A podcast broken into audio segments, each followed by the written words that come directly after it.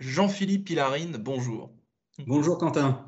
Alors, quelle est l'application mobile que vous ouvrez le plus chaque jour? Peut-être même ça vous rend coupable de l'ouvrir autant, cette application, dites-moi. Oh, coupable, je ne sais pas.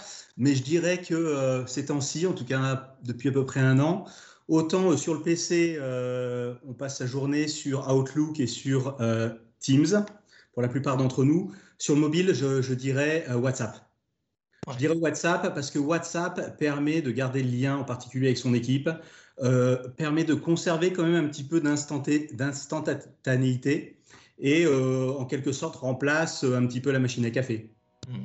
WhatsApp, la machine à café du, du, confinement et du travail à distance. Par exemple, ouais.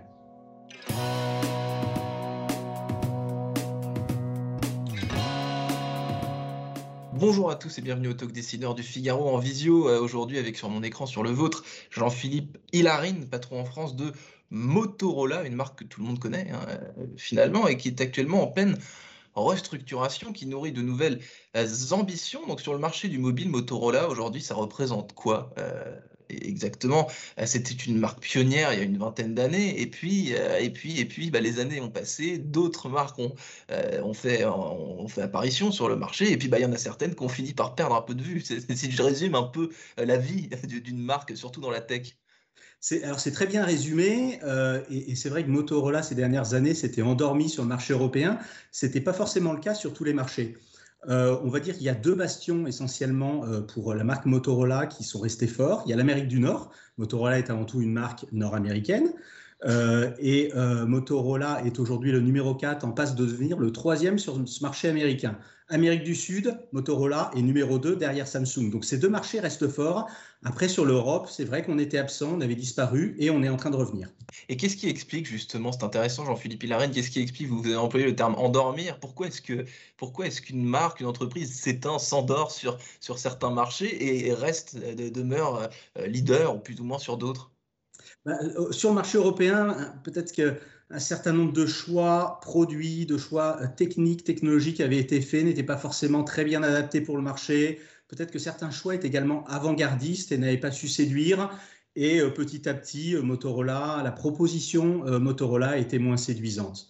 Donc aujourd'hui, les enjeux sont vraiment de revenir sur le marché avec des produits adaptés au marché européen, avec un relationnel que l'on va recréer avec les clients, opérateurs, distributeurs européens, et puis bien sûr un gros travail euh, que je, que je ne minimise pas, qui est vraiment important à faire au niveau de la marque, parce que vous l'avez dit, la marque a été emblématique, a été iconique, il faut la retravailler, il faut la dépoussiérer un petit peu. Justement, pour dépoussiérer euh, euh, Jean-Philippe Hilarine, pour, euh, pour faire renaître, dans une certaine mesure, une marque qui s'était endormie sur un territoire, c'est quoi les clés de, pour réveiller une marque, pour la dépoussiérer? Comment On commence par quoi? Bah, Là, déjà, nous, notre analyse, lorsqu'on est arrivé, c'est de, voir un petit peu quelle était la notoriété de, la marque, et en particulier en France.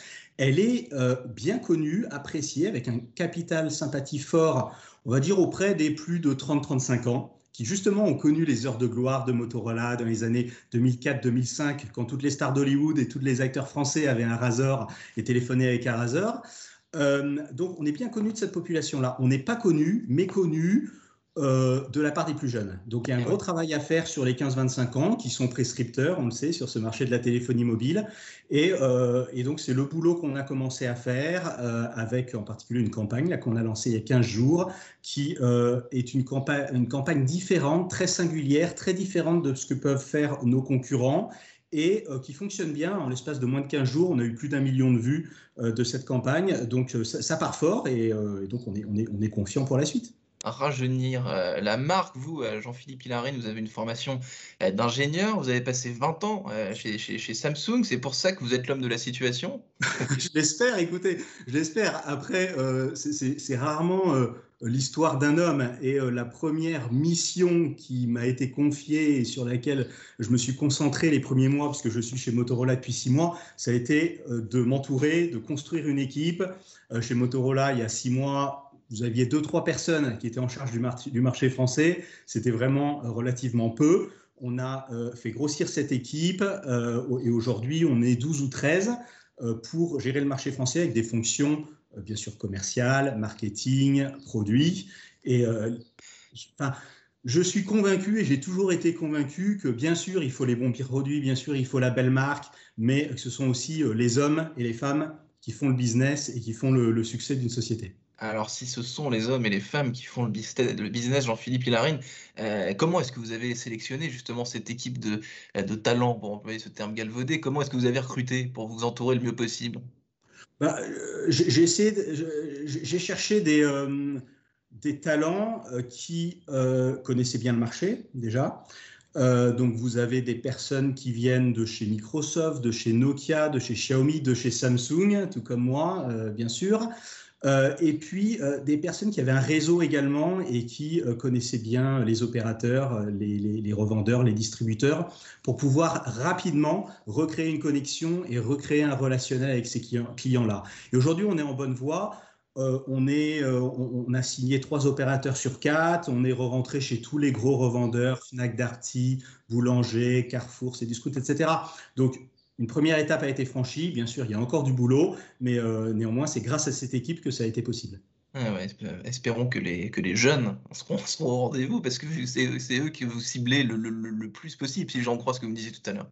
Alors, on, a une gamme de produits qui est très large. On a des produits qui commencent à 99 euros, on a des produits qui vont jusqu'à 1500 euros avec beaucoup d'innovation, de la 5G, des écrans pliables, des écrans flexibles. Aujourd'hui, il y a très très peu d'acteurs sur le marché Samsung et Motorola capables de euh, mettre en, production et commercialiser euh, ce type de technologie. Donc, euh, de par ce portefeuille très large, on vise une population très large, les plus jeunes, mais pas que les plus jeunes, également les un petit peu plus âgés. Et puis, on travaille également et on vise également beaucoup les entreprises et les équipements de flotte en entreprise. Mmh. Euh, la loi du marché, euh, de l'innovation, de l'esthétisme, euh, les modes, tout ça est, sans pitié. Est-ce qu'aujourd'hui, sur ce secteur, sur votre secteur, celui du mobile, la concurrence est, plus, est plus rude que jamais, selon vous? La, concurrence est rude. vous avez beaucoup de nouveaux entrants. vous avez aussi des opportunités parce que vous avez des acteurs historiques ou des acteurs installés qui souffrent ou qui sont en perte de vitesse donc de toute façon, vous savez, c'est un marché qui est tellement énorme, qui est tellement dynamique. Bon, moi, je le, connais bien depuis 20 euh, ans ou 25 ans. Euh, ce marché crée des opportunités. Un marché de 17 ou 18 millions d'unités par an, un marché qui pèse 7 ou 8 milliards d'euros en France, il se passe tout le temps quelque chose. Donc il faut saisir les bonnes opportunités, il faut euh, arriver à, aligner la bonne stratégie avec l'exécution euh, pour pouvoir euh, continuer à progresser. Mais c'est vrai que la concurrence est rude, c'est aussi un marché d'investissement, donc il faut savoir investir, il faut pouvoir investir, mais il faut également investir avec le bon retour sur investissement. Il ne s'agit pas d'aligner les millions d'euros ou les dizaines de millions d'euros, il faut que derrière le retour sur, investissement soit calculé et soit, soit excellent. Jean-Philippe Hilarine, j'imagine que vous aviez, euh, vous l'avez dit, une longue carrière dans ce, dans ce secteur. Vous avez avoir une veille, une expérience euh, inouïe euh, là-dessus. Est-ce que la renaissance d'une marque, c'est quelque chose de courant dans la tech et dans le mobile? Est-ce que ça arrive souvent? Et, quand ça arrive, quand il y a une tentative, quand on se donne la peine, est-ce que la plupart du temps, c'est réussi comme défi? Alors non, c'est pas très courant.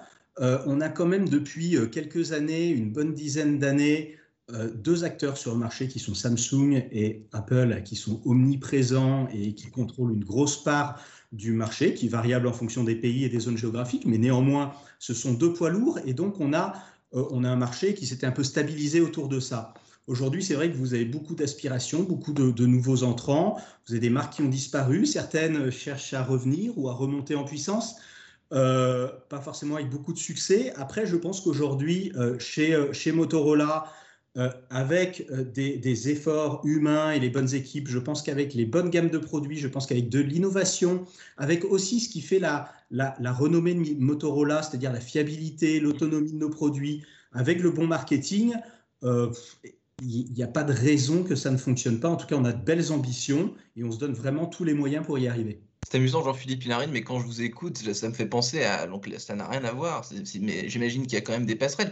Euh, dans le textile, euh, c'est pareil. Il y a des marques de vêtements qui sont oubliées, euh, qui tombent dans les oubliettes, qu'on n'achète plus et qui, du jour au lendemain, je pense à Reebok très récemment, des marques comme ça qui, bah, grâce, j'imagine, à des investissements et à des personnes qui réfléchissent et, mettent en place des solutions, et eh ben, finissent par repointer le bout de leur nez. C'est un peu la même chose finalement. Oui, complètement. c'est vrai que dans le textile, euh, c'est monnaie courante. Il y en a énormément de, marques qui reviennent.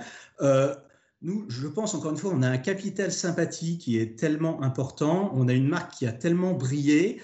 Euh, au-delà de la marque, on a un slogan qui est le Hello Moto. Quand vous allumez un téléphone, vous avez le Hello Moto qui s'affiche. Il est déclinable à l'infini, ce slogan. On a également un, un, élément de différenciation qui est super sympa, c'est le logo de la marque. Le logo avec le petit M qui ressemble à des ailes de, chauve-souris. On l'appelle le Batwing chez nous. Ça ressemble au logo de Batman. De Batman.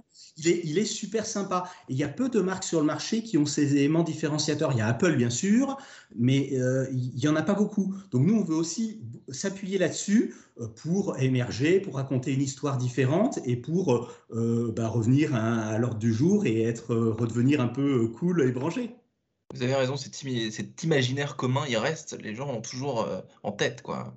Oui, tout à fait, ouais, tout à fait. Alors, je, vous interromps parce que là, euh, il, reste dans une minute, il va y avoir un message. Julien, je sais pas si tu es là.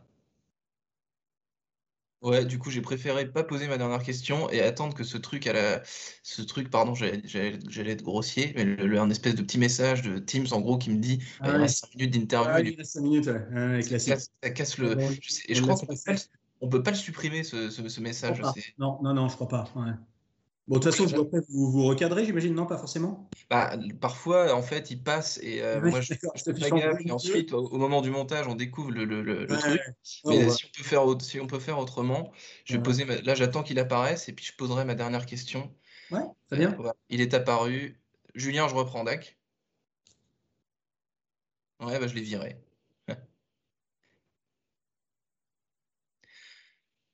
Donc vous êtes passé, vous, à Jean-Philippe Hilarine, euh, avant les années 2000, autant dire il y a, des siècles, euh, chez Philips et chez Sony.